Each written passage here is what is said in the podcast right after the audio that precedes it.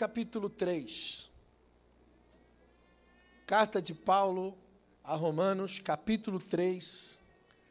Nós vamos ler o versículo 21 em diante. O tema da, da mensagem hoje é a justiça pela fé. Amém? Deus vai pegar você aqui hoje. Cutuca o irmão do seu lado e fala para ele: Por que tu veio, vaso? Tá pego. E agora não dá mais para ir embora. Amém? Brincadeira, vai ser suave hoje, irmão. Romanos 3, 21. Amém? Se tiver alguém sem Bíblia aí pertinho de você, dá uma olhada aí, vê se tem alguém sem Bíblia, irmão. Oferece carona. Versículo 21. Palavras do apóstolo Paulo. Mas agora se manifestou uma justiça que provém de Deus, independente da lei, a qual testemunham a lei e os profetas. Justiça de Deus mediante a fé em Jesus Cristo. Diga comigo, justiça de Deus. Cara, existe uma justiça de Deus mediante a fé em Jesus Cristo. Para todos aqueles que creem. Essa justiça é só para quem? Para todos aqueles que. E não há distinção. Versículo 23.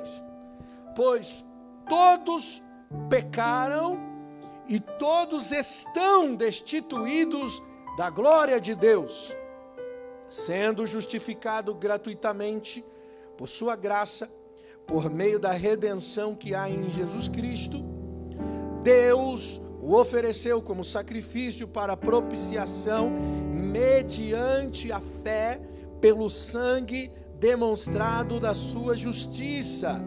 Em sua tolerância, havia deixado impune os pecados anteriormente cometidos, mas, no presente, demonstrou a sua justiça, a fim de ser justo e justificador daqueles que têm fé em Jesus Cristo. Amém? Glória a Deus. Pode sentar, amado. Fica à vontade. Glória a Deus. Aperte os cintos. Se houver turbulência, as máscaras cairão.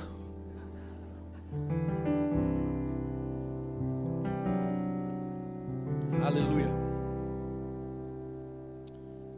Glórias a Deus. Amado, ser, ser cristão é muito louco. Você já ouviu essa frase em algum lugar? Ser cristão realmente é muito louco. Servir a Deus é uma parada que precisa de muita dedicação. E eu falo de dedicação aqui, irmão, na cabeça. Por isso que o avivamento que eu acredito é um avivamento mental. É aquele de, que Paulo fala em Romanos 12, 2. Uma transformação de mentes, uma transformação de pensamentos, para que possamos experimentar qual seja a boa, agradável e perfeita vontade de Deus. Nós estamos aqui hoje sendo desafiados a viver a vontade de Deus para as nossas vidas. Se eu fazer a pergunta aqui, eu sei que você não terá resposta, mas eu vou fazer mesmo assim. Você está vivendo toda a vontade de Deus para a sua vida? Você tem convicção disso? Pastor, eu estou no centro da vontade de Deus hoje. Eu sei que você não consegue responder isso hoje, porque estamos todos dentro de um processo, né? Estamos dentro de um processo. E precisamos passar pelo processo para chegar ao aperfeiçoamento da fé. O aperfeiçoamento da fé é a nossa corrida, é o nosso objetivo. Porque a fé, a fé não é pensamento positivo. A fé tem a ver com as convicções do céu. A fé tem a ver com as ideias de Deus. A fé tem a ver com um conteúdo que não vem da terra, do céu. E para isso nós precisamos estar alinhados com o céu. Aquela oração modelo de Jesus, seja feita a sua vontade aqui na terra, como no céu. Venha o teu reino. A gente tem que buscar isso todos os dias da nossa vida para que possamos entender. Existe uma justiça de Deus que opera pela fé em Cristo Jesus. Amados, e quando nasceu o protestantismo, ele nasceu dentro dessa ideia de justificação dos pecados. Por isso, homens protestaram, como o grande patriarca do protestantismo, Martinho Lutero. Ele protestou exatamente aquilo que a religião estava ocultando das pessoas, a justificação dos pecados pela fé em Cristo. E Lutero, quando era jovem, antes de despertar para essa reforma, enquanto se preparava para ser um monge no monastério, a expressão da justiça de Deus aterrorizava a alma de Martinho Lutero. E ele passava o tempo inteiro exercitando a sua alma através de orações, jejuns, através de atos de piedade. Tem alguma coisa errada em fazer isso? Claro que não. O problema era que Lutero tinha medo. Ele tinha pavor da justiça de Deus e o que ele fazia era por medo. Lutero vivia confessando pecados que nem existiam pecados que nem eram pecados, ao ponto das pessoas dizerem: Lutero, para de, de pedir perdão por pecados que não existem. E na busca pela fé, ele descobre nesse texto que nós lemos de Romanos, que a justiça de Deus não é um castigo, que a justiça de Deus fala da provisão divina para a nossa salvação. É aquilo que a teologia chama de justiça passiva. Deus não está me atacando. Pelo contrário, na justiça de Deus, Ele está recebendo o castigo para minha redenção. Foi o que Cristo fez na cruz, aquilo foi um ato de justiça. Você já parou para pensar? Poxa, para perdoar a humanidade, o Filho de Deus teve que se fazer homem, habitar entre nós como homem, para morrer na cruz. Pensa comigo, irmão. Cara, Deus não tem todo o poder? Ele não podia resolver essa parada sem Jesus ter que vir, se fazer homem, sofrer na cruz, sentir a dor. Ele não podia simplesmente zerar a conta com a gente? Aqui, pronto, está perdoado, acabou. Mas você sabe qual que é a definição da palavra justiça? O significado do conceito? Irmão, Deus é, é justo. Por isso que a Bíblia diz que aquilo que o homem plantar, certamente o que? Colherá, porque isso é justiça. E o homem pecou. O pecado do homem separou o homem de Deus. Sabe, o motivo desse assunto aqui hoje é trazer a ideia de um Deus que é justo, mas essa justiça de Deus precisa ser esclarecida. E estar diante do justo juiz não é muito a cultura evangélica dos dias de hoje. A igreja de hoje, dos nossos dias, ela não consegue enxergar Deus como um justo juiz. Nós até temos uma noção é, de erro, temos uma noção do que é errado, do que é pecado, mas nós não temos uma noção do que é a justiça de Deus. Romanos 1,16, Paulo diz que a ira de Deus é revelada contra toda a impiedade e injustiça de homens que suprimem a verdade pela prática da injustiça. A ira de quem, gente? A ira de quem é revelada? A ira de Deus. Por causa da injustiça, Deus está irado. Por causa do pecado, Deus está irado. O homem tem uma visão de si mesmo muito equivocada. Nós temos um, um, grande problema de enxergar só bondade na gente. A gente tem um problema de sempre se ver certo naquilo que faz, naquilo que diz. É ou não é? E além de nós termos uma visão exagerada sobre nós mesmos, nós temos uma visão errada, uma visão errada sobre os outros. Nós vemos com facilidade o erro dos outros. Nós vemos a deformidade do próximo todo momento. A gente não. Mas a verdade é que nós somos todos iguais. Romanos 2:1 diz: "Porque você julga, porque e você que julga os outros é indesculpável. Está aqui, irmão. Pois está condenando a si mesmo naquilo que julga, visto que você que julga pratica as mesmas coisas. Olha só, Paulo está dizendo que nós não temos autoridade para julgar porque a gente faz a mesma coisa. Ah, pastor, eu não. Eu não sou adúltero. Por isso eu aponto o dedo para o adúltero e condeno mesmo. Eu não sou mentiroso. Por isso eu aponto o dedo para o mentiroso e condeno mesmo. Está errado. Nós temos dificuldade de enxergar os nossos adultérios e as nossas mentiras. Romanos 14, 10, olha, é a Bíblia, não sou eu que estou falando.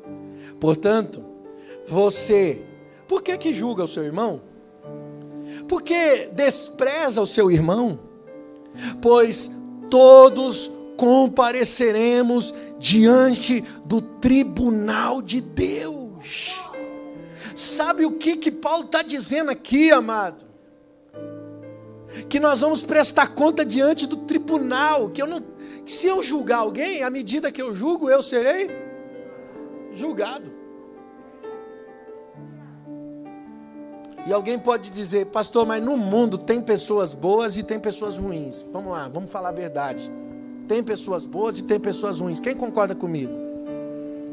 Quem concorda que tem pessoas boas e pessoas ruins no mundo? Dá um sinal com a mão aqui, deixa eu ver. Deixa eu ver. Eu vou provar para você.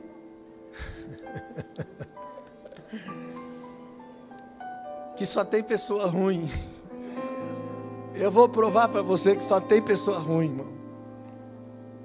Fica aí, não vai embora ainda não. Aguenta calado. Se quiser ficar bravo, fica por dentro, mas depois no final, às vezes assim, irmão. O culto primeiro ele fica é, tenso, mas depois ele fica intenso. Tá bom? Eu vou provar que só tem gente ruim. Irmão, eu acredito que todo homem é um pecador e que nós estamos todos na mesma balança. Aí você pergunta, pastor, mas e o cara que roubou? E o cara que matou? E o cara que estrupou? Eu nunca fiz uma coisa dessa. Qual que é a diferença entre eu e esse cara? A diferença é que ele teve uma vida diferente da sua. A diferença é que ele teve outra criação. A diferença é que ele teve traumas diferentes dos seus. A minha pergunta é: será que se você tivesse nascido no lugar dele e vivenciado a vida dele e as histórias dele, você seria melhor que ele? Pense. Porque a verdade é que todo mundo é igual. Como? Pecador. A pessoa se tornou uma pessoa ruim porque foi a influência que ela teve. Existe um potencial para o mal dentro da gente que você não imagina, meu irmão. Sabe, uns tiveram uma vida onde o pecado que há, porque há, foi mais estimulado do que o outro.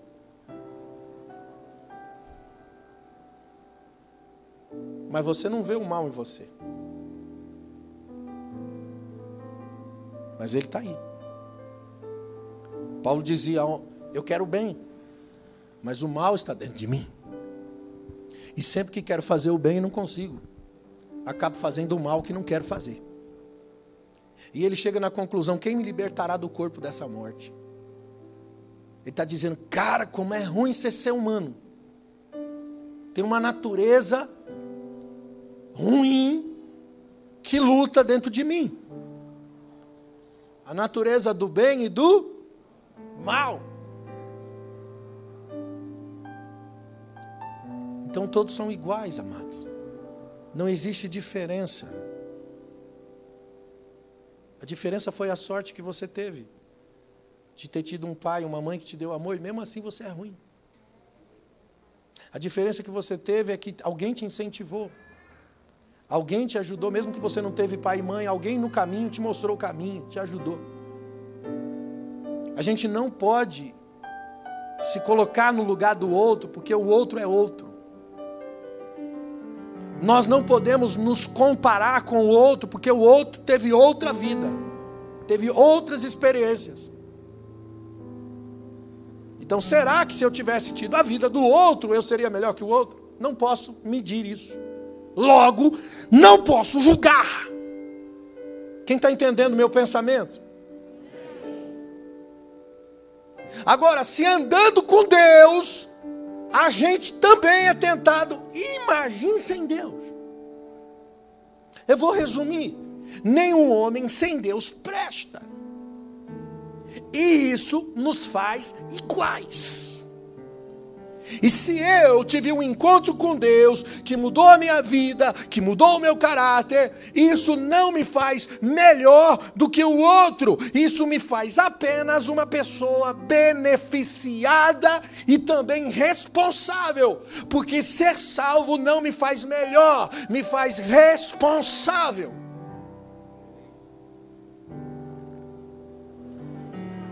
Ministro da Reconciliação. O problema é que nós temos um conceito de nós mesmos que é muito maior do que deveria ser. Quer que eu prove? Quando temos que discutir sobre algo, a gente está sempre armado, até os dentes. Quando nós vamos olhar o álbum de foto de família, quem gosta de olhar álbum de foto? Isso é coisa de velho. Nova geração é tudo no, no, no, arquivo, né? Tudo no pendrive. Na nuvem. Está tudo na nuvem, pastor. Sei lá o que é a nuvem. Alguém deve estar tá falando assim: o que, que é a nuvem? Mas ó, você que tem álbum de foto, quando você vai olhar o álbum de foto, você está procurando a foto de quem? É ou não é? Você procura a sua. Por quê, irmão? Porque é sempre o nosso direito, os nossos interesses, o nosso benefício. A gente tem uma tendência natural de viver assim. E é sobre isso que Paulo escreveu em Romanos, porque Paulo está tentando provar que todos nós somos pecadores. Versículo 23 ele diz: Todos pecaram e todos foram destituídos da glória de Deus. Não há dois tipos de pessoas no mundo, há apenas um tipo de pessoa. Qual? O pecador. E todos os pecados que nós cometemos é a quebra do primeiro mandamento. Qual que é o primeiro mandamento? Amar a Deus sobre todas as coisas. Você sabia que o pecado que você comete é é a quebra desse primeiro mandamento. Olha para Davi, irmãos. Davi, quando peca com Betseba, ele comete um adultério, sim ou não? Betseba era casada. Mas o Davizão olhou pela janela, viu a mulher tomando banho, era vizinha dele. E ele, porque era rei, falou: Vou pegar. A mulher ficou grávida, o que, que ele fez? Tentou embriagar o marido para pensar que o filho era dele, mas não deu certo. Então o que, que ele fez? Botou o cara para uma guerra desnecessária, botou ele na frente do campo para morrer. Então ele comete um, um adultério que progride para um homicídio, mas não só homicídio, mas também um genocídio, porque não foi só Urias que morreu ali. Uma batalha desnecessária matou outro soldado. E qual que é a oração de Davi quando ele cai em si? O profeta aponta o dedo na cara dele e diz a verdade para ele: Ó, tu pecou, cara. Aí Davi desmancha na presença de Deus e a oração dele qual que é? Salmo 51, versículo 4. Ele diz: Cria contra ti, Senhor, contra ti somente. Olha só, ele ainda faz questão de dizer: contra ti somente, contra ti pequei e fiz o que tu reprovas. Não, irmão, não é possível. Esse cara não pecou só contra Deus. Ele pecou contra Betseba, tirando ela do marido. Ele pecou contra a criança que estava no ventre dela, porque a criança morreu por juízo de Deus, ele pecou contra Urias, o marido dela que foi morto no campo de batalha, ele pecou contra o exército todo por causa de uma guerra desnecessária, ele pecou contra a nação de Israel, porque a nação sofre a represária do pecado de Davi, ele pecou contra a família dele, porque a família de Davi entra em desordem, mas esse cara vem aqui no Salmo 51 dizer: pequei contra ti, somente contra ti. Mano, esse cara pecou contra todo mundo, velho. Mas por que que ele escreveu somente contra ti pequei? Isso nos dá um entendimento claro. O que torna o pecado tão horrível não são as suas ramificações sociais, mas a perda da sua relação vertical com Deus. Isso que torna o pecado horrível, obscuro. Ele te separa de Deus, ele te distancia do Senhor. E Davi entendeu exatamente isso. Ele pecou contra todo mundo, mas a maior gravidade é que ele estava longe de Deus. Porque acima de tudo, o pecado é uma ofensa contra. Deus. Acima de tudo. Você pode prejudicar alguém, enganar alguém, roubar alguém. Isso é um pecado contra esse alguém, mas acima de tudo, isso é um pecado que ofende a Deus. E aí Cristo levou a ofensa na cruz, nos justificando. A ofensa contra quem? O pecado ofende quem? Deus. Aí Jesus vai para a cruz levar a ofensa na cruz. A ofensa que ofendeu a Deus. Mas nós precisamos entender como que é que isso funciona, irmãos. E são três características pela qual Deus nos justifica. E Paulo fala da justiça sem lei. Versículo 21 ele fala: Agora se manifestou uma justiça que provém de Deus, que é independente da lei, a qual testemunham a lei e os profetas. O que seria isso? O que significa? Significa que nós não obtemos essa justificação pelo cumprimento da lei. Porque pelo cumprimento da lei ninguém consegue. Tiago 2,10 diz: Pois quem obedecer toda a lei, mas tropeça em um ponto, torna-se culpado de quebrá-la inteiramente. Isso significa que se você está cumprindo uma lei, mas se você tropeça numa vírgula da lei, tudo que você fez de bom também cai por terra. Porque o padrão de Deus é muito alto. Por isso tem que ser sem lei. Perceba o versículo 21. Uma justiça que provém de Deus, independente da lei, a qual a lei testemunha. A lei e os profetas testemunham.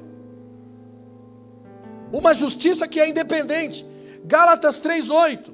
Prevendo as escrituras que Deus justificaria pela fé os gentios, anunciou primeiro as boas novas a Abraão. Por meio de você, Deus disse: Te farei, farei, farei abençoadas todas as nações da terra. Palavra de Deus para Abraão. Olha só, irmãos, presta atenção. A boa nova de Deus, ela foi anunciada desde o início. Deus tinha a lei, mas a salvação sempre foi sem lei. Sempre foi sem lei. E as boas novas aqui, a boa notícia, que Gálatas está falando que Deus anunciou as boas novas a Abraão. O que é boas novas? Quem sabe o que é boas novas? Evangelho igual boas novas. Amém? Então, quem ouviu o Evangelho a primeira vez? Está aqui, Gálatas 3, versículo 8. Prevendo as Escrituras que Deus justificaria pela fé os gentios, anunciou primeiro as boas novas a quem? Abraão. Quem ouviu o Evangelho a primeira vez? Abraão. A boa notícia. Evangelho significa boa notícia, boas novas. E qual seria essa boa notícia? Deus perdoando os seus pecados, dando a você uma nova oportunidade de viver em santidade. Essa é a boa notícia. E primeiro ele anunciou a Abraão. Irmãos, o Deus do Antigo Testamento não é mau. Tem gente que pensa que Deus era mau no Antigo Testamento e ficou bonzinho no Novo Testamento. A Bíblia diz que sobre Deus não há mudança, não há nem mesmo sombra de variação. Deus é imutável. Deus não mudou, ele não muda.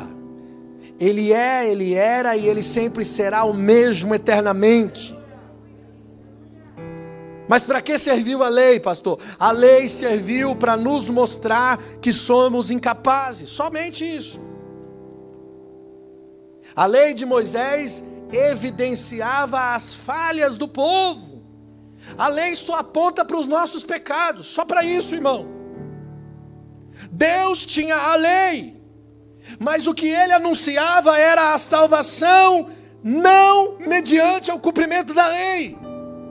Por isso que Abraão recebeu a salvação pela graça e não pela lei. Está na Bíblia. Romanos 4,13: Não foi mediante a lei que Abraão e a sua descendência receberam a promessa que seriam herdeiro do mundo, mas mediante a justiça que vem da fé. Paulo está dizendo que Abraão não estava isento de erros. O que ele recebeu foi benefício da graça. Ah, pastor, mas Hebreus 11 exalta a fé de Abraão. Já leu Hebreus 11? Hebreus 11, 11 diz que pela fé Abraão foi chamado e obedeceu e se dirigiu ao lugar que mais tarde receberia como herança, embora não soubesse para onde ir. Irmão, Hebreus só está resumindo o final da história. Hebreus está falando de um Abraão que foi transformado, um Abraão que passou pelo processo. Mas esse Abraão aqui errou pra caramba. É só você ler. Lê a história, Gênesis 12, quando Deus chama Abraão, ele diz: Sai da sua terra, da tua parentela, habita na terra que eu te mostrarei. E Abraão vai. Ele obedece a Deus? Obedece, claro que sim. Deus prometeu para Abraão filhos, herdeiro, uma multidão que governaria. Deus prometeu, prometeu fazer dele uma nação. Ele foi, ele obedeceu e foi. Mas quando ele foi, ele errou para caramba. No versículo 10 de Hebreus 12, houve fome na terra. E o que, que Abraão fez? Ele vai para o Egito atrás de comida. E o que ele faz quando ele vai para o Egito? A Bíblia diz que ele mente. Ele diz para o rei do Egito que a sua esposa é sua irmã, porque ele tem medo de ser assassinado e ele dá a própria esposa para outro homem. E segundo alguns estudiosos, a mulher de Abraão foi esposa, foi mulher, se deitou, teve relação com o rei do Egito.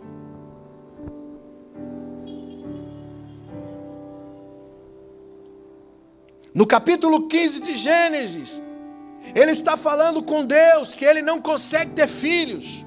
Abraão está falando para Deus que, que a mulher é estéreo, que ele não consegue gerar filhos.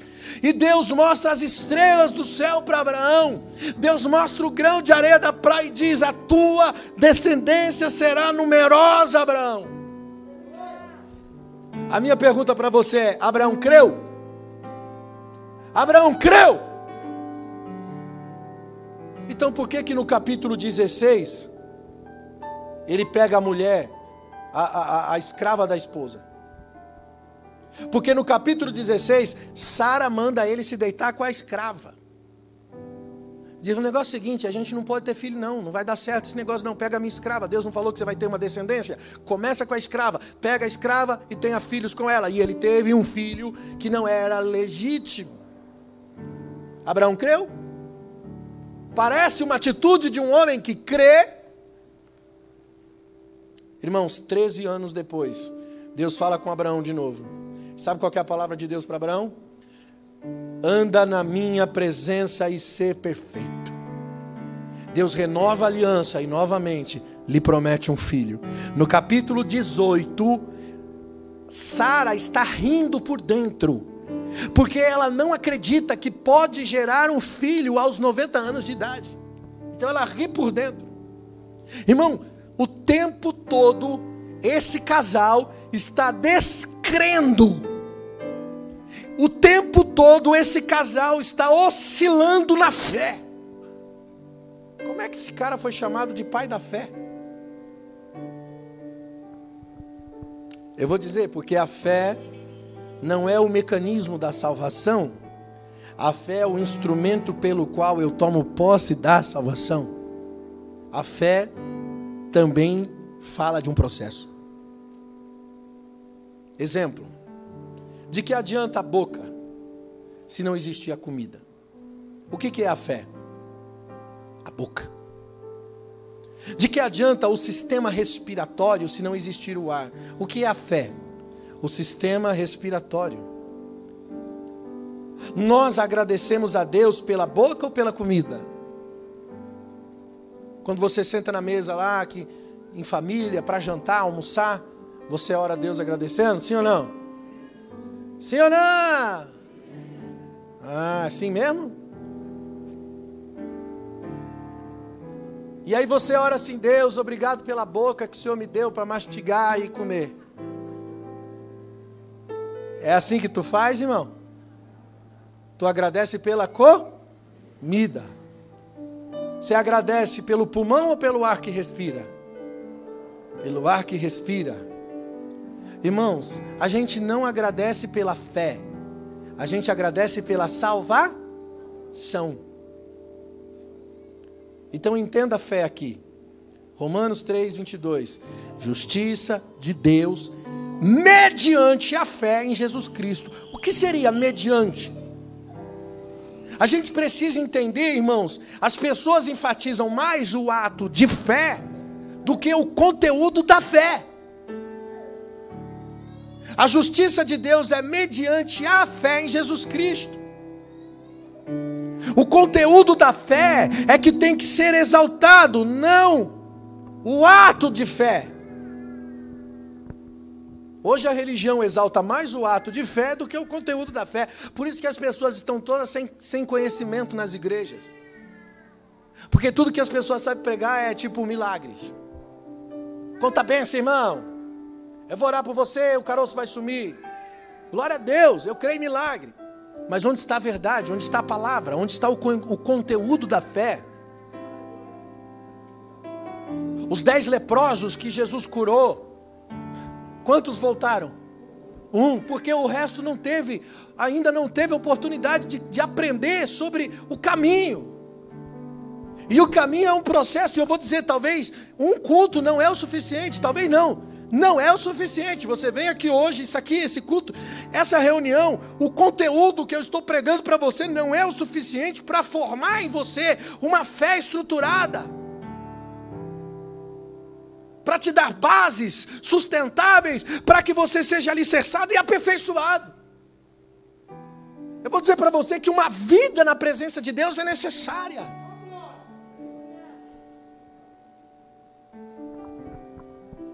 Olha Pedro e o paralítico da Porta Formosa. Houve um ato de fé ali, sim ou não?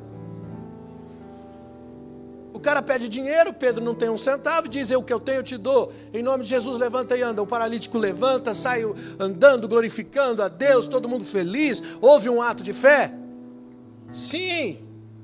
Olha o que acontece, Atos 5,12. Os apóstolos realizavam muitos milagres, sinais, maravilhas entre o povo. Todos os que creram começaram é, costumavam se reunir no pórtico de Salomão e o número de cada eles era cada vez maior, homens e mulheres que criam no Senhor e eram acrescentados, de modo que o povo também levavam os doentes nas ruas e colocavam nas suas camas e macas, para que ao menos quando Pedro passasse, a sombra se projetasse sobre alguns, enquanto passava e eles o curavam.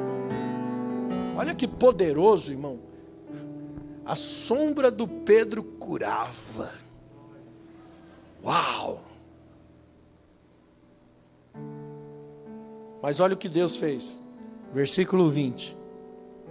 Então um anjo disse: Dirijam-se ao templo e relatem ao povo toda a mensagem dessa vida. Relatem ao povo toda a mensagem dessa vida. Porque não adianta ter, no ter ato de fé e não ter conteúdo da fé. O ato de fé é lindo, mas o conteúdo da fé é mais importante. Por isso não é o quanto você crê, mas é em que você crê. De que forma você crê. Romanos 12, 1. Rogo pela compaixão de Deus que ofereçam a vida de vocês como sacrifício vivo, santo e agradável, que este seja o vosso culto racional. Versículo 2: Em não vos conformeis com esse mundo, mas transformai-vos pela renovação da vossa mente, do seu entendimento, para que experimenteis qual seja a boa, perfeita e agradável vontade de Deus.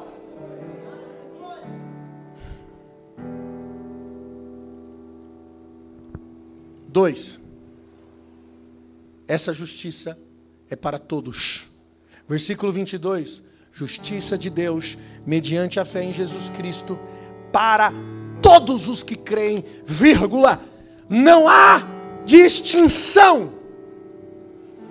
Paulo está dizendo que todos pecaram, logo todos carecem, todos precisam e a justiça está disponível para todos. Pensa naquela pessoa que você não gosta. A justiça na fé em Cristo Jesus está disponível para ela.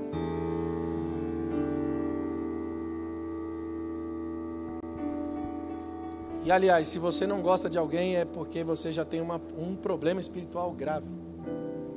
Você sabia que se você não perdoar as ofensas dos homens, o Pai também não te perdoará. Eu vou dizer uma coisa para você que tem mágoa no coração, e você acha que está tudo bem porque você está na igreja. Você pode estar tá na igreja e estar tá no inferno, irmão. Porque se você continua carregando mágoa de alguém, você está bloqueando, impedindo a sua salvação. Porque Deus não perdoa se você não perdoa. Mas se você carrega um pouquinho disso ainda e não foi liberto e está no processo, eu vou dizer uma coisa para você. Deus é apaixonado por essa pessoa que você não gosta. Bota isso na sua cabeça. Não há distinção. Deus é inclusivo ao tipo de pessoa e raça. Ele só é exclusivo no tipo de fé tipo de fé, não. Irmão, não importa se o cara é bandido, se o cara é mentiroso, se o cara é charlatão, se o cara é, é um adúltero, se é um assassino, se é homossexual, se é travesti, não importa. Deus é inclusivo, Deus ama. O amor é incondicional. A fé é exclusiva. A fé é exclusiva. Por isso que ele te ama tanto, tanto que ele não vai permitir que você continue vivendo do jeito que você está vivendo. Acabou minha bateria aqui, irmão.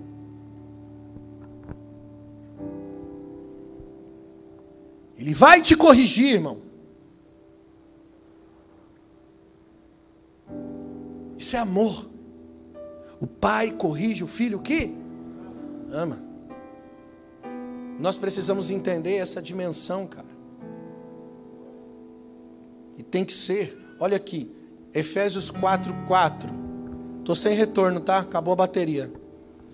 Há um só corpo, um só espírito, como também foste chamado, uma só esperança da vossa vocação, um só Senhor, uma só fé, um só batismo, um só Deus que é Pai de todos, o qual é sobre todos e é por todos. Não, amado, olha isso aqui. Um só Deus que é Pai de todos, sobre todos e por todos. Ele não faz divisão de pessoas. Por isso o cara pode ser um lixo, um ser humano ruim, mas se a fé dele é ativada de maneira correta em Deus, Deus salva ele.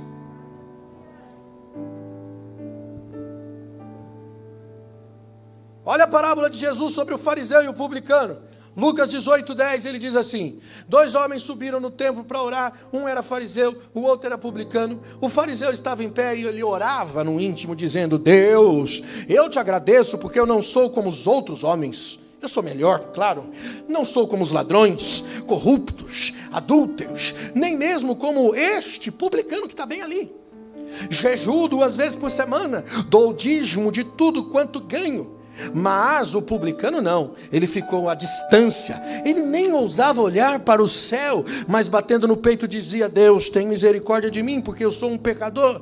Jesus disse: Eu, em verdade, vos digo que este homem desceu para sua casa justificado diante de Deus, pois aquele que se exalta será humilhado, mas aquele que se humilha será exaltado. Irmãos, fariseu ficava louco com Jesus, amado. Lembra da parábola do bom samaritano? Jesus fez questão de usar o samaritano como benfeitor da história. Porque quem passa de largo é o levita, quem passa de largo é o sacerdote. Jesus está dizendo assim que túnica religiosa não adianta nada. Viver a vida inteira seguindo as regras dos, dos bons costumes, não adianta nada. Se o coração está longe de Deus, com a boca me louva, mas o seu coração está longe de mim. E quando Jesus exalta a mulher adulta, mano, a mulher entra na casa de Simão, que era um fariseu, e a mulher invade a festa, e ela começa a chorar nos pés de Jesus, lavar com lágrimas, enxugar com os cabelos. E os caras começam a pensar: se esse fosse profeta, saberia que é uma pecadora. E Jesus exalta a mulher, cara. Porque a justiça mediante a fé está disposta a todos os mais fracos e pecadores, não importa quem. As pessoas são problemáticas, as pessoas são erradas, as pessoas são pecadoras, mas Deus é inclusivo na salvação. E a verdade é que Deus tem um gosto por porcaria. Irmão, Deus gosta de porcaria. Cutuca o irmão do seu lado assim, com carinho, e fala assim: Você sabe que Deus gosta de você, né, irmão?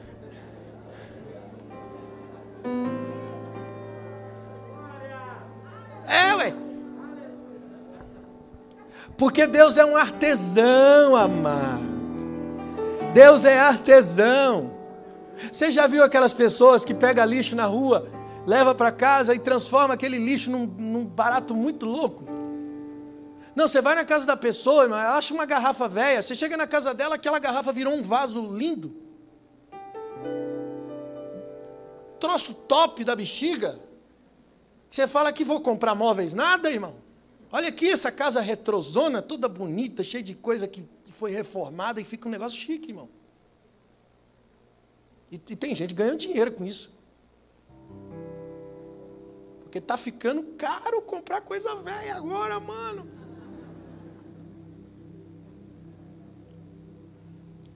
Deus é mais ou menos assim. Ele tem prazer em pegar famílias destruídas, pessoas viciadas, alcoólatras, mendigos, prostitutas, e fazer deles uma coisa nova trazer uma reforma na vida dessas pessoas e mudar tudo. A Bíblia diz, 1 Coríntios 4, 9, que nós homens somos feitos espetáculos diante dos anjos. Eu digo que o Espírito Santo é o único técnico que pode fazer um time, perna de pau, marcar golaço.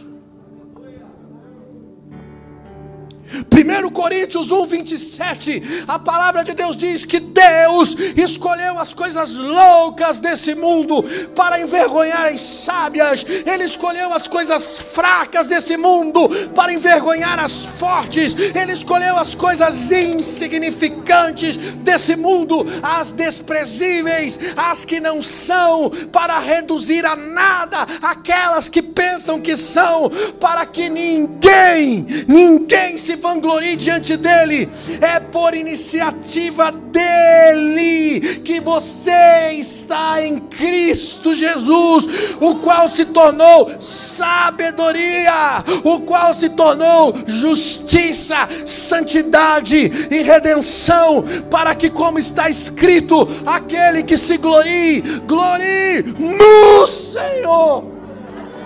No Senhor.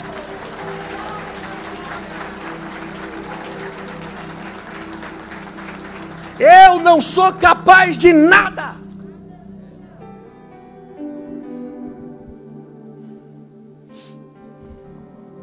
Foi Deus que fez.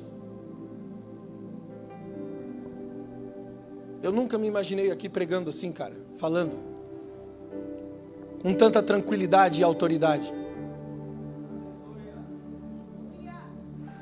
Quando profetizaram que eu ia ser um pregador, um pastor, e eu abracei a ideia, frustrei, irmão. Frustrei, eu tinha medo, eu tinha vergonha. Primeira pregação, travei três vezes. Foi. O presbítero orou por mim três vezes.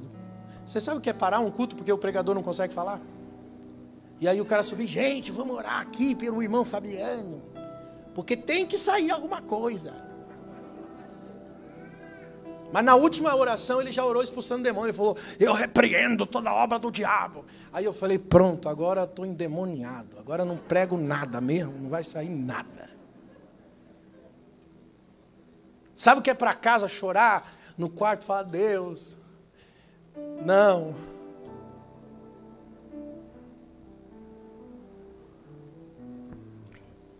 E eu sei, cara, que Deus, Deus permite a gente se ver, cara.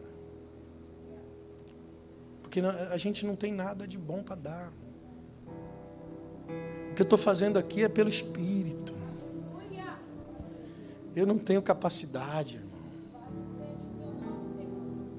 Na verdade, eu ainda me pergunto que, o que, é que eu estou fazendo aqui?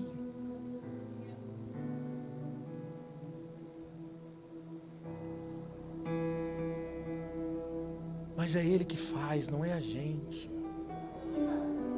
Ele pega as coisas loucas, os que não são. E se, ó, eu vou, vou dar uma notícia: se você pensa que é, então é porque realmente você não é. Porque tem gente que bate no peito e diz: Eu oro, eu some de Deus. Eu? Hum, tem uma promessa. É quando você se humilha que Deus fala: é esse aí que eu vou usar.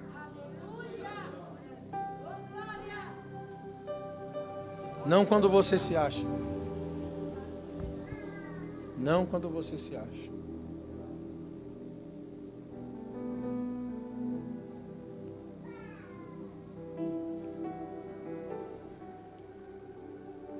Deus te escolheu porque você não é. Terceiro,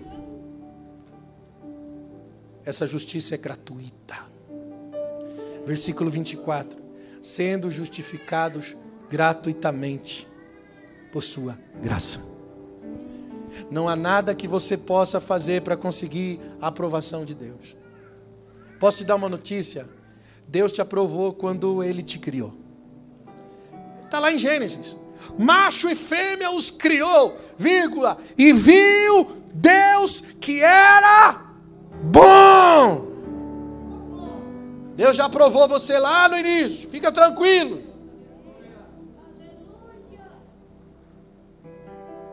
E também não há nada que você possa fazer para Deus te abandonar, te amar menos. O amor dele é incondicional. Ele vai te amar de qualquer forma. Mas a promessa é uma condição, a fé é exclusiva. Por isso que nós temos necessidade de ouvir o Evangelho todos os dias. Por quê? Porque o Evangelho é a boa notícia. E Deus me justifica através dessa boa notícia. Qual boa notícia? Jesus pagou o preço por você. Gálatas 3, 2. Olha o que Paulo fala para Gálatas, ele diz: insensatos, vocês receberam o Espírito pela obra da lei ou pela pregação da fé? Sois vós tão insensatos que começou pelo Espírito e agora acaba pela carne. Sabe o que estava acontecendo com Gálatas? Eles começaram bem, entendendo o processo de redenção em Cristo Jesus, mas depois começaram a colocar fardo pesado nas pessoas, como se fosse pelo fazer coisas, como se fosse o cumprir regras. Deus não julga você baseado no seu desempenho. Por isso que quando acontece alguma coisa ruim, você diz assim: Deus, o que eu estou fazendo de errado? Por que, que o Senhor está permitindo isso na minha vida? Não, não é possível, Deus está me castigando. E Spurgeon disse uma coisa fantástica. Spurgeon disse assim: que a saúde é a segunda maior dádiva de Deus. A segunda. Porque a primeira é a enfermidade. Por quê? Porque ele disse: Eu oro muito mais, eu estou muito mais perto dele na enfermidade. Sabe o que ele está dizendo? Que a dor, o sofrimento, a adversidade me aproxima de Deus. Sabe para que serviu o deserto? Por que, que Deus levou o povo para prestar culto no deserto? Por que, que Deus não levou o povo para prestar culto no manancial? Por que, que Deus não levou o povo para prestar culto num paraíso? Por que, que no deserto? Sabe, o deserto representa intimidade com Deus, amado. E quando nós estamos cercados de distrações, de prazeres, de coisas, nós não damos o culto desejado. Por isso que Spurgeon disse: Olha, a dádiva é a enfermidade. Porque é na dor que eu dou um culto melhor para Deus. Você está entendendo? Que o que você está vivendo é de propósito. Porque Deus tem um propósito. Deus não está te castigando. Deus está te atraindo. Deus não está te punindo. Isso não é juízo. Isso é justiça mediante a fé.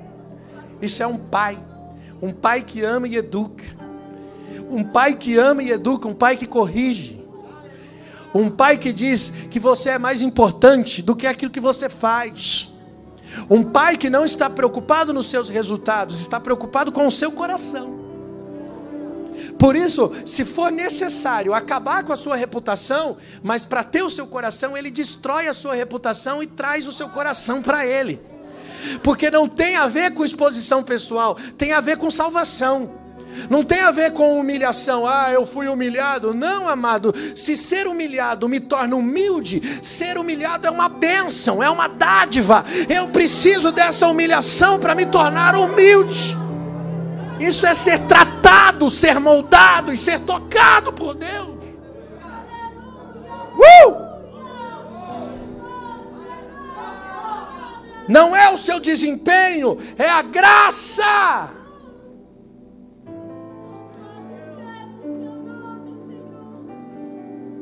Deus é que é o juiz.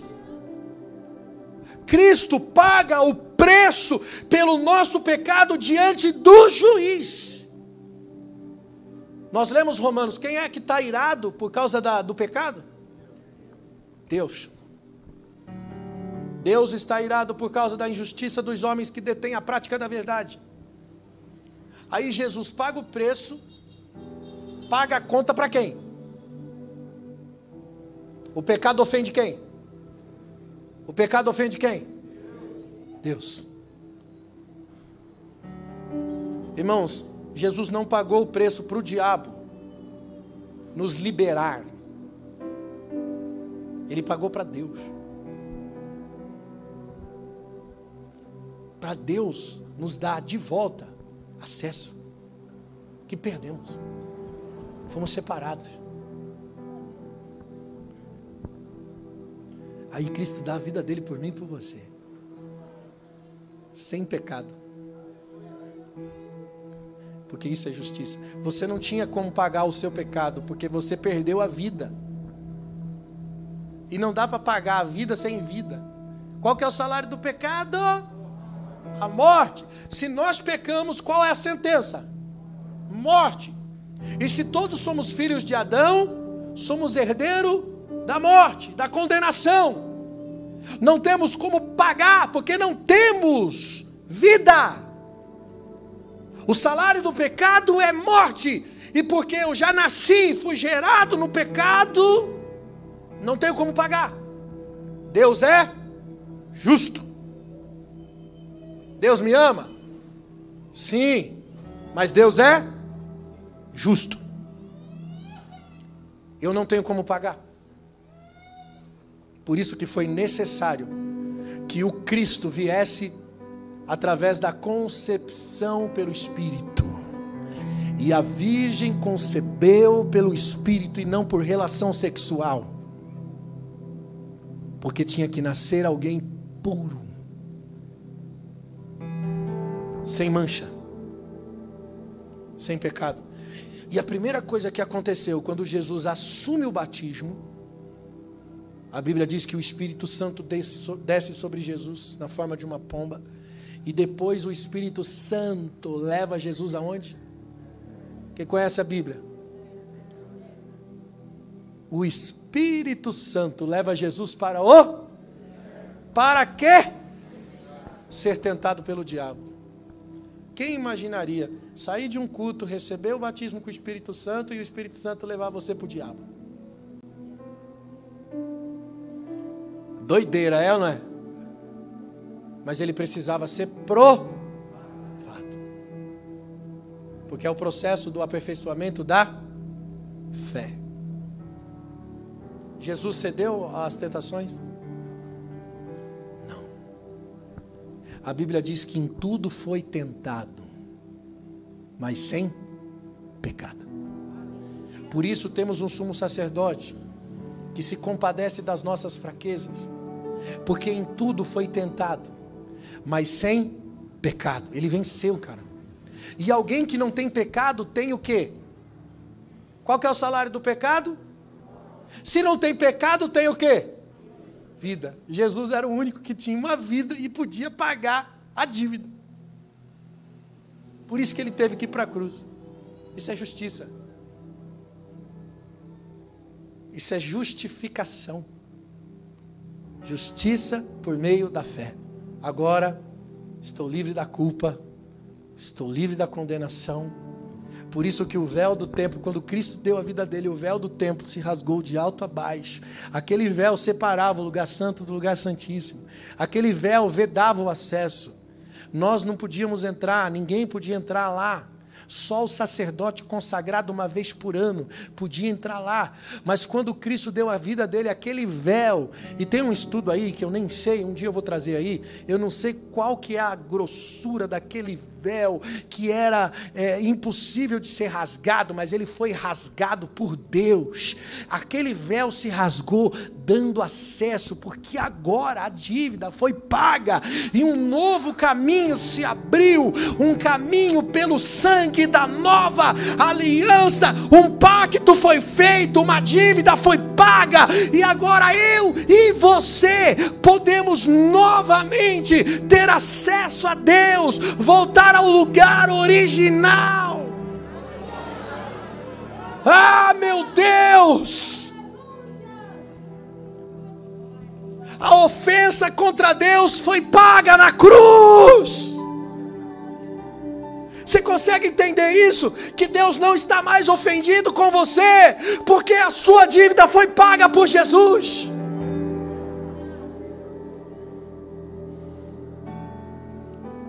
Por isso, uma vez que Cristo morreu pelos seus pecados, não convém mais que você viva no pecado, mas viva em novidade de vida no Espírito. Irmão, nós precisamos dar valor para isso aqui.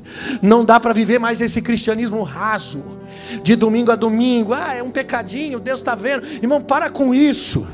Para com essa fé barata, essa hipergraça que não existe. Ah, eu, eu vou pecar porque já está pago, Jesus já pagou por mim. Então eu vou pecar à vontade porque está na conta já. Mão, para com isso. Porque aquele que comete pecado voluntariamente, depois de já ter entendimento da graça de Deus, a Bíblia diz que já não há mais, já não há mais sacrifício pelo seu pecado. Eu quero te trazer a consciência que nós precisamos levar a sério a nossa vida com Deus, que não dá para brincar de crente, que não dá para brincar de evangélico que não dá para brincar de religião, irmão. Isso aqui não é religião, isso aqui é vida com Deus. Cara, Deus está te chamando para mais do que isso aqui, mais do que um culto no domingo. Deus está te chamando para uma vida prática na Sua presença. Deus está te chamando de volta à fome por Ele, à sede por Ele, ao compromisso com Ele. Sabe por que você perdeu a fome por Jesus? Porque o pecado está aí e você não está vendo. O pecado te rouba, te afasta, te esfria. Você não tem vontade de orar, você não tem vontade de buscar a Deus, você não tem interesse pelo céu. E nós vamos afundando, porque um abismo chama outro abismo. Quantas pessoas você conhece que voava na presença do Espírito?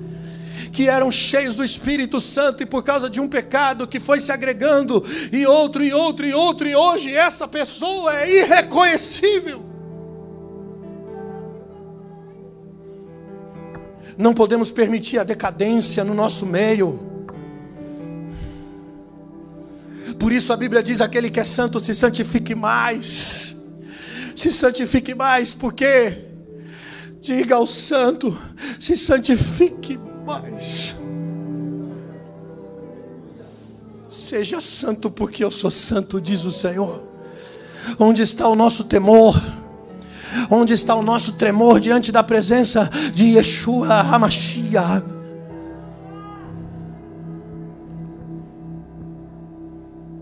Valorize a cruz, cara. Valorize a cruz. Volte para Deus nessa noite, meu irmão. Ah, pastor, mas estou frequentando a igreja faz alguns anos. Cara, eu não estou falando disso. Porque você pode estar na igreja há 20 anos e afastado do Senhor, longe de Jesus. E esse é o pior desviado, viu? Esse é o pior desviado. O desviado que está lá na rua, pelo menos ele diz assim: estou ruim mesmo. Preciso voltar um dia para Deus sou um miserável pecador. Agora, o desviado que está dentro da igreja, irmão, é aquele fariseu que não se vê, que pensa que está bom. Ah, eu vou para a igreja todos os domingos, eu dou o dízimo. Cuidado, cara. Cuidado. Essa mensagem é um alerta, é um chamado. Existe uma justiça mediante a fé em Cristo. A minha pergunta é: você está dentro desse lugar? Você foi justificado por Jesus? Você está fazendo jus? Está fazendo valer a pena a cruz? Qual a resposta que você dá para a cruz? Qual a resposta que você dá para o véu rasgado, cara? Onde você está, meu irmão? Fora ou entre as cortinas desse véu? Por que, que você acha que o véu rasgou? É para entrar. O que, que você está fazendo fora? É para entrar. Entra no Santo dos Santos. Participa. Renda-se, entregue-se.